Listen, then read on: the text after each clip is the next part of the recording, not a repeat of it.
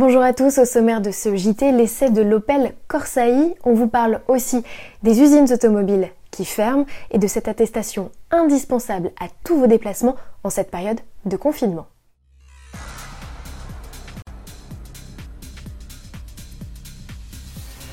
France, Espagne, Italie, face au Covid-19, nous sommes tous logés à la même enseigne.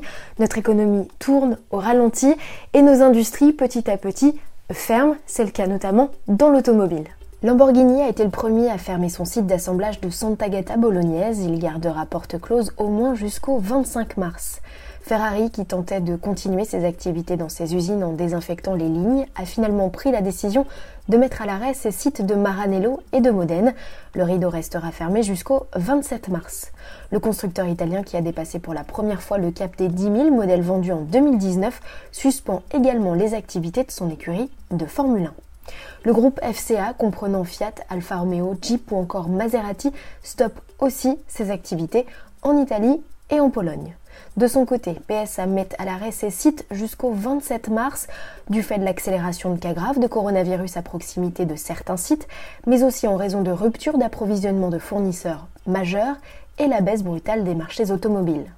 Outre la France, l'Italie et l'Espagne sont aussi concernés le Portugal, l'Allemagne, la Slovaquie et le Royaume-Uni. Renault arrête 12 sites en France et suspend les activités de 18 000 salariés dans l'Hexagone jusqu'à nouvel ordre. Quatre usines espagnoles en manque de pièces sont également contraintes d'arrêter la production. Au regard des annonces de ses concurrents, Toyota a également choisi d'arrêter les chaînes de l'usine de Valenciennes dans le nord où est notamment produite la Yaris.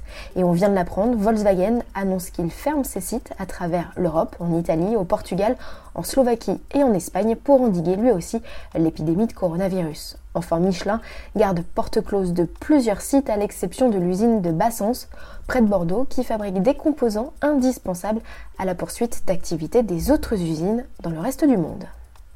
Si vous devez impérativement vous déplacer, n'oubliez pas d'imprimer et de remplir l'attestation téléchargeable sur le site du ministère de l'Intérieur, intérieur.gouv.fr, de quoi éviter d'écoper d'un PV de 38 à 135 euros. Et pour ceux qui n'ont pas d'imprimante, euh, pas de panique, il suffit juste de réécrire toutes les informations sur papier libre.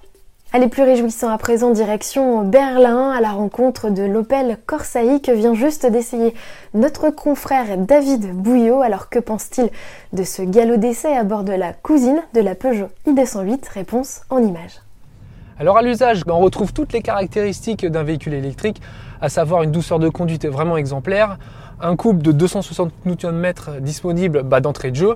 Donc euh, dès qu'on appuie sur la pédale d'accélérateur, on a des démarrages euh, canons, donc ce qui est plutôt pratique pour les relances. On a une voiture qui est plutôt confortable. On a des suspensions certes un petit peu fermes, mais à aucun moment elles viennent entacher le confort.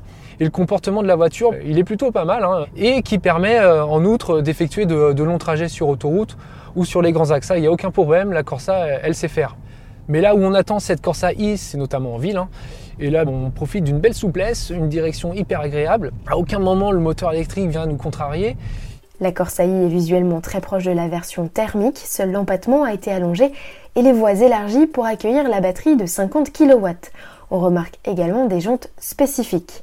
Côté tarif, la Corsa I forte de 136 chevaux s'affiche à partir de 29 200 euros hors bonus, une version d'entrée de gamme qui ne profite pas de l'instrumentation numérique mais reste bien dotée avec clim, phare et essuie-glace automatique ou encore système de démarrage sans clé. À demain